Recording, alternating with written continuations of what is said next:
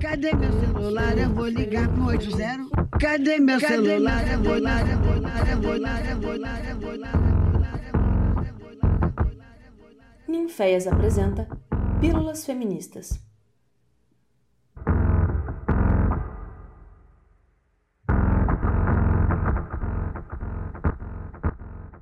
Olá, cá estou eu de novo, Jaqueline Análio, dando continuidade às Pílulas Feministas de 2021. Hoje eu trouxe para vocês uma apresentação do tema da minha pesquisa de faculdade: Feminismo e Religiosidade. O meu interesse nesse assunto começa pelo fato de eu ser católica e feminista, e segundo, por acreditar que o fato de eu ser feminista não me impede de ser católica, e vice-versa. Bom, vamos do início. Em 2019, o Ninféias teve contato com a Pastoral da Juventude de Ouro Preto, participando da campanha de enfrentamento à violência contra a mulher. Encontros que traziam para a discussão em comunidade os ciclos de como essa violência acontece. Temas sociais são comuns nas campanhas da fraternidade anuais da Igreja. A partir desse contato, decidi estudar a possibilidade de pautas feministas serem abordadas em espaços de religiosidade, para minha surpresa, descobri que não era a única pessoa que tinha pensado nisso.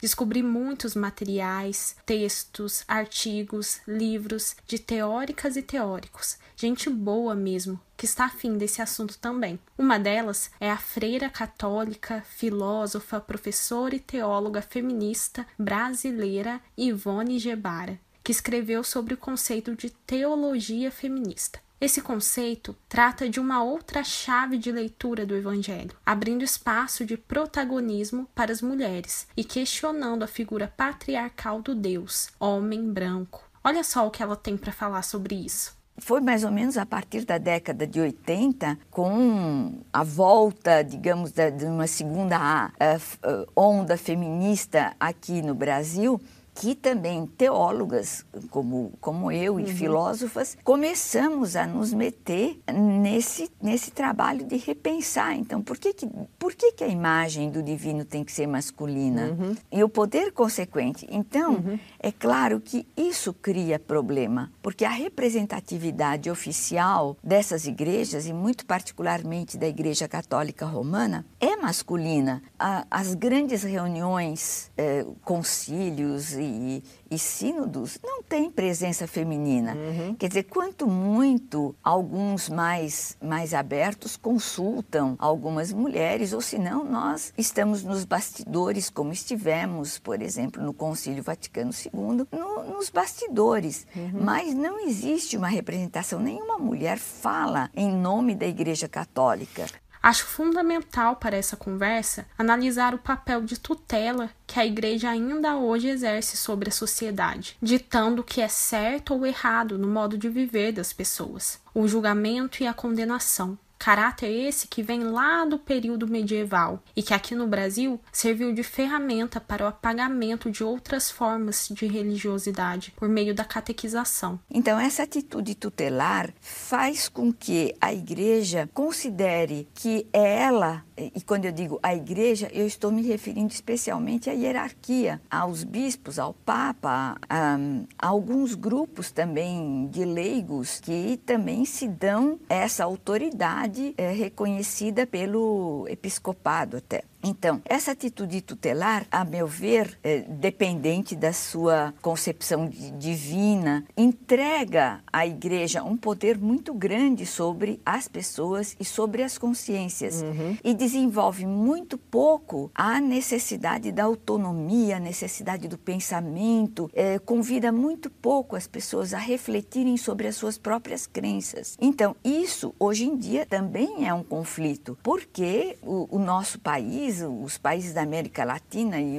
os vários países do mundo já não aceitam mais essa atitude tutelar, essa tutela da igreja em relação às decisões sociais. Bom, o feminismo trata de direitos sociais, não é? E para isso, lutamos por um Estado laico, sem interferência da religião no poder público. Também lutamos pelos direitos reprodutivos das mulheres. Aqui no YouTube temos um podcast em que discutimos a questão da legalização do aborto, por exemplo. Tá, mas o que isso tem a ver com o catolicismo?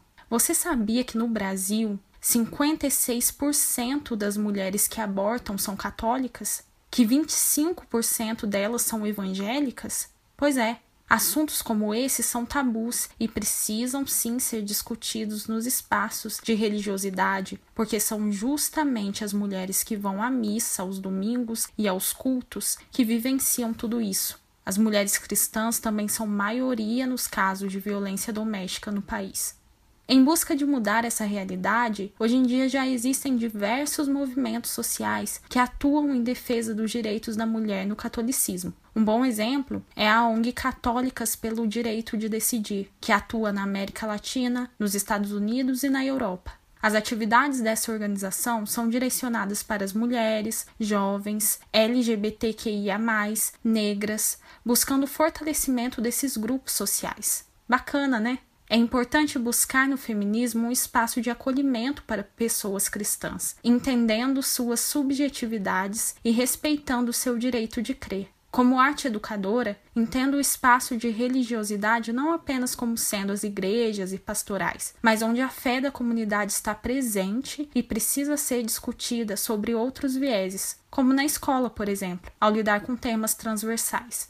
E aí, gostaram desse papo? Então fique ligados que vem mais pílulas por aí sobre feminismo e religiosidade, aprofundando em tópicos específicos e até com possíveis entrevistas e convidadas, hein? Na descrição desse podcast, vamos deixar as redes sociais de alguns movimentos cristãos para vocês acompanharem.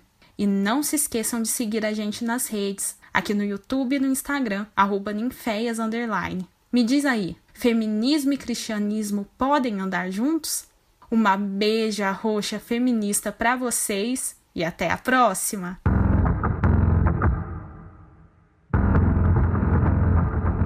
Essa foi mais uma produção do Ninféias, Núcleo de Investigações Feministas, com o apoio da Pró-Reitoria de Extensão da Universidade Federal de Ouro